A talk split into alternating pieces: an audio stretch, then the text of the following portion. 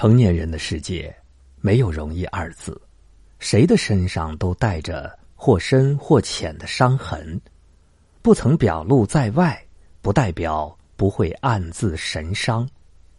也许我们有一天会明白，所谓成长，就是我们同孤独抗争，受伤、失落、失去，却又要活下去。人这一生，受伤是难免的事。受了伤，要学会用这三把钥匙来治愈自己。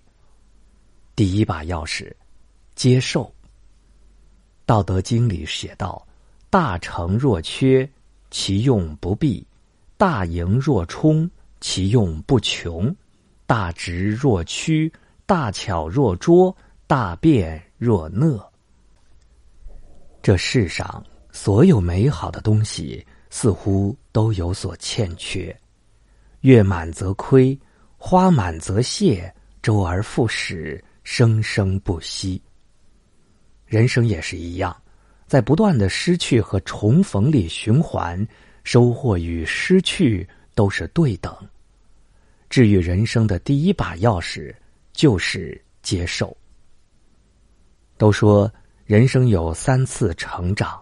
一是发现自己不再是世界中心的时候，二是发现再怎么努力也无能为力的时候，三是接受自己的平凡并去享受平凡的时候。人生在世最难的事就是接受现实。我们许多人之所以时常感到痛苦，就是因为我们这一颗心无法安放。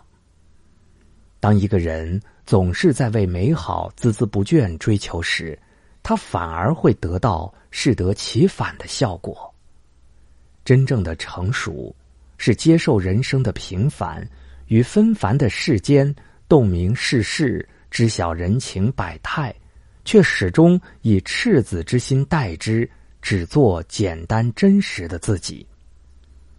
人这一辈子最重要的事情。其实就是和生活的不完美握手言和。当你学会接受生活里不如意，接受生而平凡的自己，真正接纳周围的一切时，你会发现，原来生活没有想象中那么贫瘠，一切都在向着好的方向延续。第二把钥匙，改变。老舍讲，一辈子很短。要么老去，要么死去。同样是一辈子，有的人活了一辈子，其实只生活了一天，而重复了一辈子；有的人才真的是生活了一辈子，一辈子的精彩。人生没有白走的路，你走过的每一步都算数。在无常的生命求得有常的变化。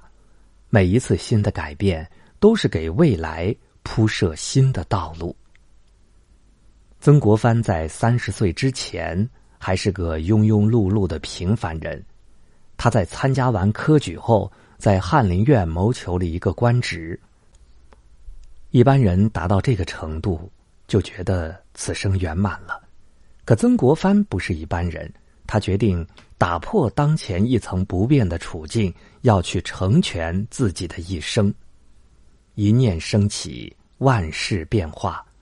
从曾国藩决定立志的那一刻起，他不仅改变了自己的人生，也改变了历史。改变这两个字，可圈可点，可广可窄，它是贯穿我们一生的事。虽然有时候不得不承认，骤然的转折不能掩盖当前困窘的局面，但你在未做之前，不要丧失去探索、去做的决心。这世上跟你道不同的人会有很多，但你至少能好好的走完你的路。第三把钥匙，自律。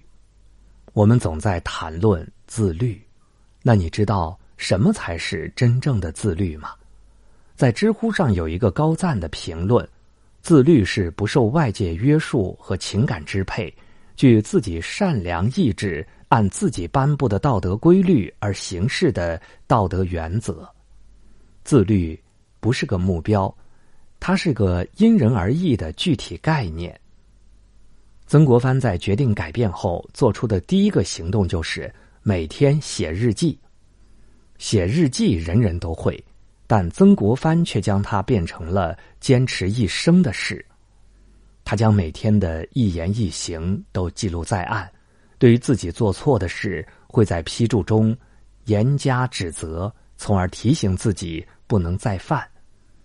曾国藩对自己近乎严苛的自律，让他在事事中都做到勤加勉励。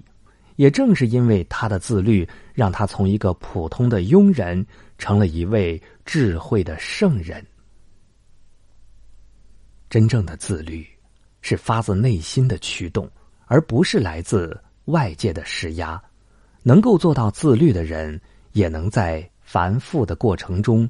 找到正确治愈自己的方法，用行动弥补缺憾，用执行力去填补空缺。真正的自律也是治愈。在复杂的社会里谋生，谁都不容易。只有你找到生存的方法，去接受、去改变、去自律，完成自身的蜕变，这一生才不会。为生所累，往后余生，愿你能尽快的找到属于自己的三把钥匙，能在红尘中历经跌宕，依旧活得阳光。